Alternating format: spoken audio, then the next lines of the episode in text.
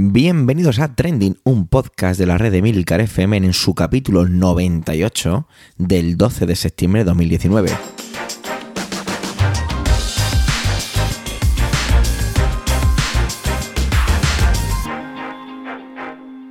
Trending es un podcast sobre lo que pasa, sobre lo que ocurre, sobre las noticias que pueblan las redes sociales. Todo ello con opinión y siempre con ánimo de compartir. Por ello somos varias voces, aunque yo, Javier Soler, haga un poco de presentador. Tending es tu podcast de noticias semanal. Adelante. Bueno, pues ya estamos de vuelta, ¿no?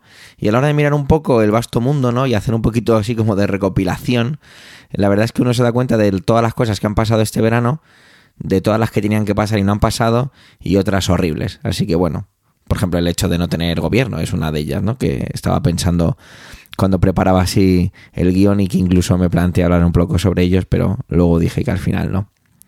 Así que bueno, es un poco lo que, lo que supongo que siempre tenemos en conclusión, ¿no? Cuando llega esta época del año de, de septiembre. Yo como profe, pues tengo siempre esa sensación de que el curso, de hecho hace ya mucho tiempo que hablamos de feliz año cuando nos vemos en septiembre, pues empieza eso ahora, el, el año empieza ahora para, para mí. Así que bueno, Queríamos dar una vuelta a este podcast, a Trending, y por eso vamos a hacer un poquito que las intervenciones aparezcan los jueves por la mañana. La idea es que si tenéis que madrugar, aunque bueno, quizá a las 7 de la mañana para muchas personas oyentes de este podcast no sea madrugar, pero la idea es que lo tengáis a partir de las 7 de la mañana. Así tengáis un podcast para echaros a la oreja mientras estáis desayunando o yendo a donde tengáis que ir o, o en la cama. Vete tú a saber, ¿no? Pero bueno, queríamos darle un punto de novedad. Por lo demás, en principio no va a haber demasiadas demasiados cambios por ahora, ¿vale? En este primer capítulo vamos a tener solo dos intervenciones, vamos a ir poquito a poco cogiendo ritmo. ¿Vale? vamos a empezar con Emilcar, con el con el director de esta casa, ¿vale? Y es que hablábamos de, de, que le decía, oye, ¿te apetece intervenir en ese primer capítulo y demás? Y me comentaba, ah, ¿de qué te apetece que hable? Y yo le dije, bueno, pues como nosotros le tenemos un especial, no cariño, porque no se le puede tener cariño al proceso del Brexit, pero sí como una especie de especial atención, ¿no? Yo de hecho empecé este proyecto de trending cuando em, Emilio me, me propuso el llevar este, este podcast lo hice con la primera noticia de la que hablé fue relacionada con el Brexit. Entonces para mí siempre es algo que, me gusta traer. Sin embargo, eh, la verdad es que a ambos no, nos parecía un poco, un poco pesado, poco, un poco pesimista todo lo que está ocurriendo y queríamos a lo mejor empezar de una manera un poco más amable, de una cara un poco más afable. Por eso ha traído Emilcar una intervención relacionada con otra cara de Europa, algo más optimista como él mismo ha definido. Así que agradecerle su intervención y dar el paso al director de la red. Adelante, Emilcar.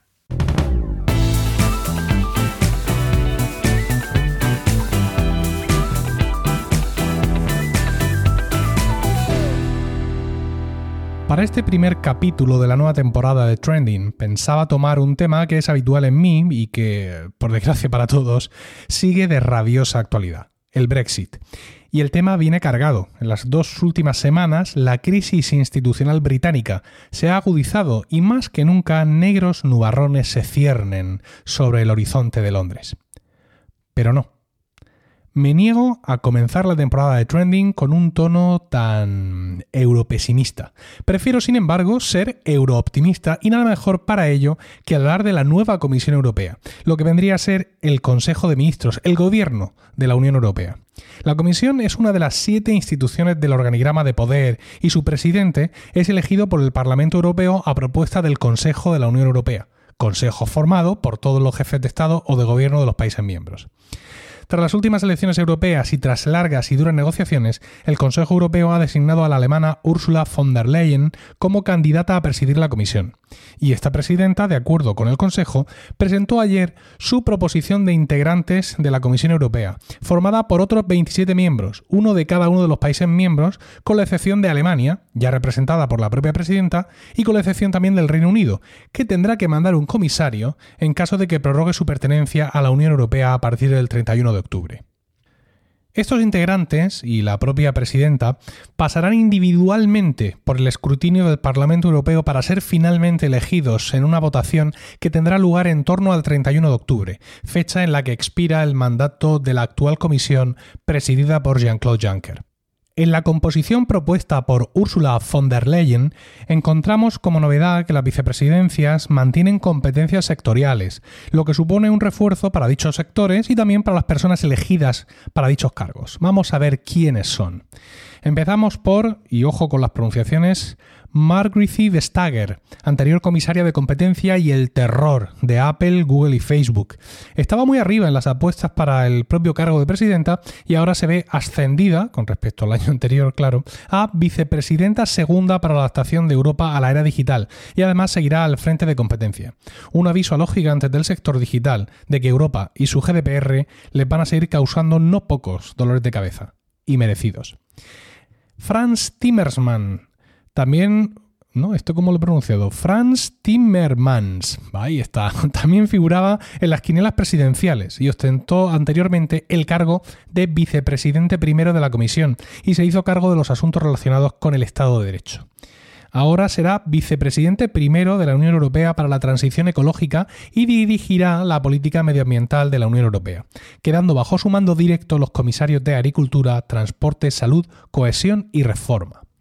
El siguiente es Valdis Dombrovskis. Señor, qué nombres. Ocupó anteriormente el cargo de vicepresidente a cargo del área financiera y el euro y se las tuvo tiesas con el gobierno italiano a colación de sus incumplimientos de los límites presupuestarios. Ahora será vicepresidente tercero para economía. Estos vicepresidentes, primero, segundo y tercero, se llaman así por el orden, digamos, para suceder o sustituir a la presidenta en caso de enfermedad o lo que sea. Seguimos con un conocido con un nombre un poco mejor eh, pronunciable para mí, Josep Borrell, que cuenta con el honor de desempeñar un cargo directamente elegido por el propio Consejo, por los presidentes de gobierno europeos, que estuvieron de acuerdo en hacerle vicepresidente y alto representante de política exterior.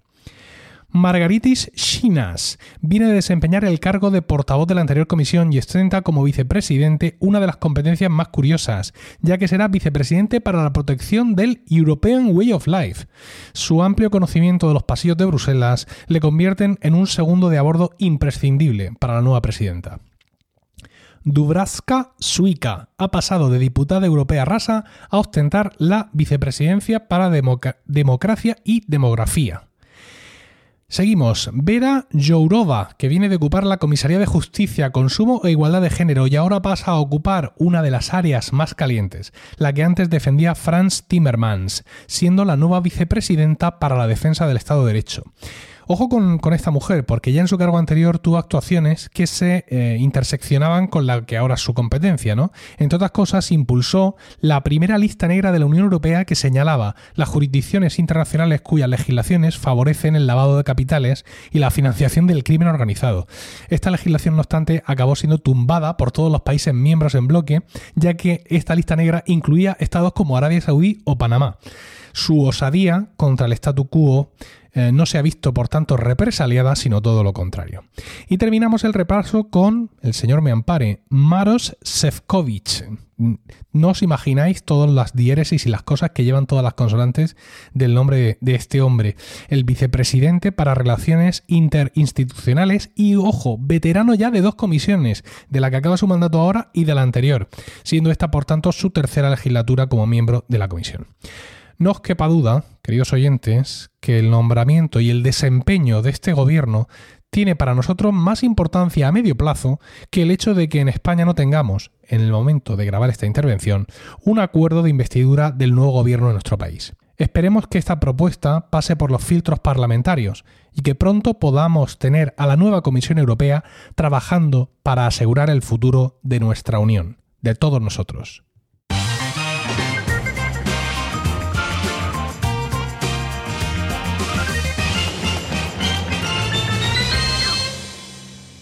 Como decía, me pasaba un poco como con Emilio, ¿no? Que hablar del Brexit, pues bueno, pues se hacía un poco pesado. Así que al final, y aunque tenía otra intervención preparada, o medio preparada, mejor dicho, al final voy a hablar de otra cosa y una cosa que me gusta mucho. Y es que cuando he grabado esto, que podéis entender que si está publicado a las 7 de la mañana, lo grabamos y preparamos durante los días anteriores, lo grabé ayer por la noche, miércoles.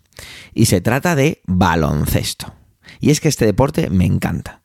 Lo practicó mucho cuando era pequeño y tuve que dejarlo con 16 años por un problema de las rodillas. Tampoco es que fuera, iba yo a ser profesional ni mucho menos. ¿eh? Pero bueno, siempre me ha llamado la atención este deporte o, me puedo considerar más o menos seguidor. Pero tengo que también que decir que, no nos da la verdad, no soy muy seguidor de la serie, uy, de la serie, perdón, de, la, de las competiciones españolas europeas, sino más bien de, de la NBA, ¿no?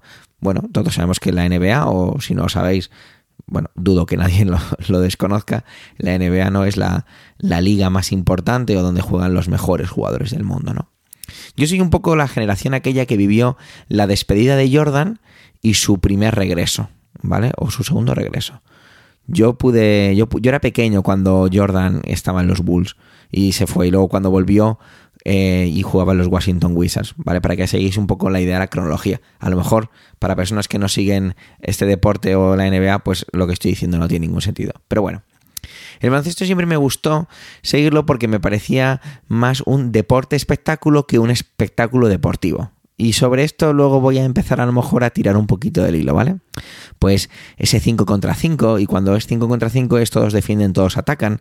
Sí, estoy haciendo un poco de contrapartida o de comparación con el fútbol, pero bueno, es así.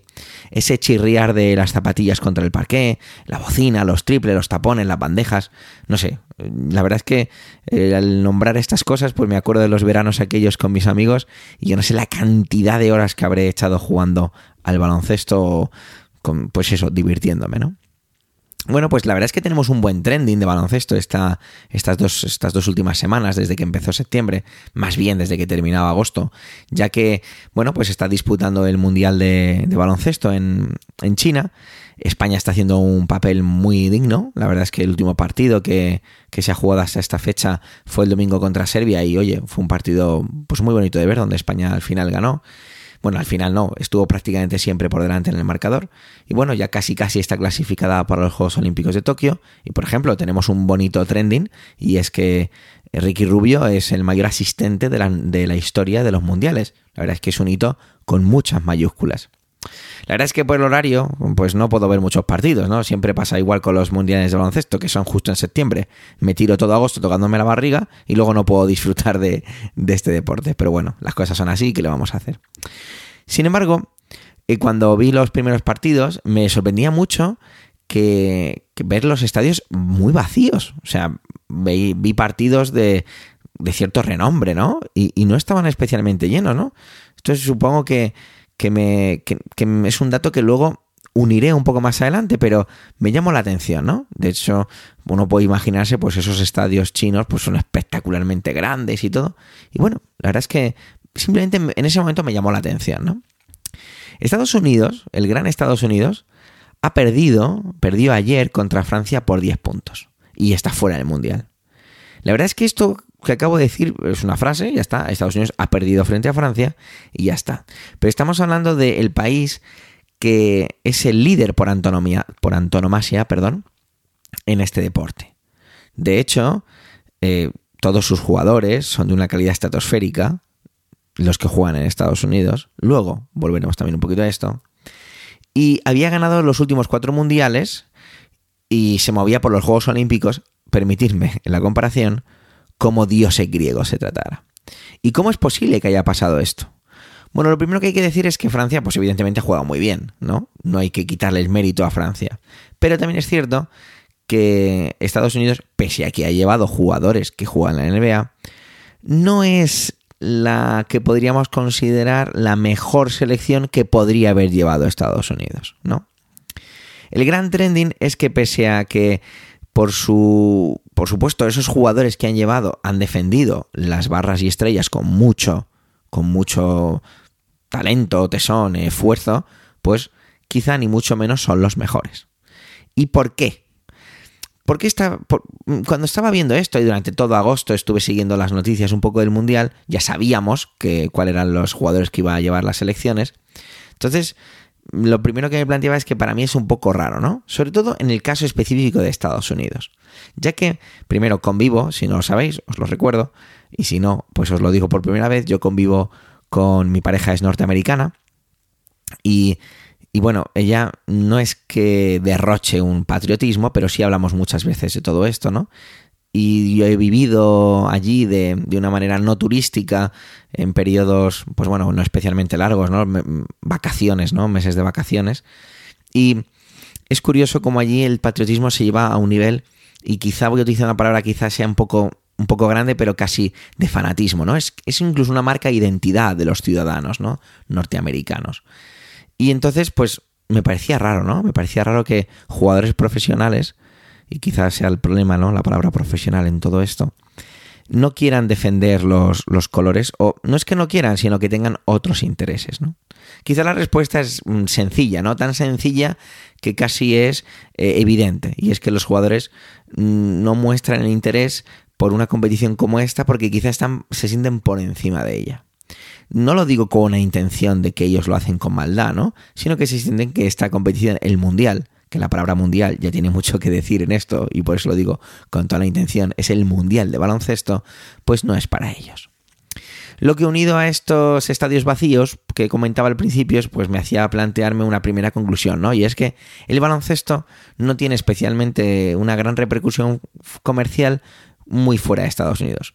A lo mejor no esto no es del, del, todo cierto, pero por lo que he podido ver en redes sociales, en la televisión incluso, pues no tiene especialmente repercusión aquí, por lo menos. Voy a, voy a moderar ese discurso, ¿de acuerdo?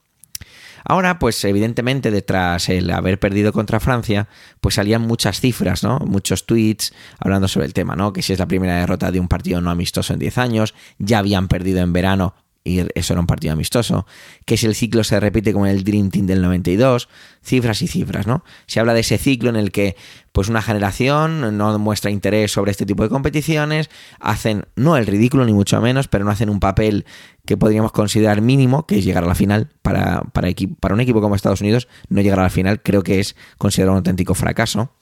Y pues entonces vuelve otra vez el ciclo, ¿no?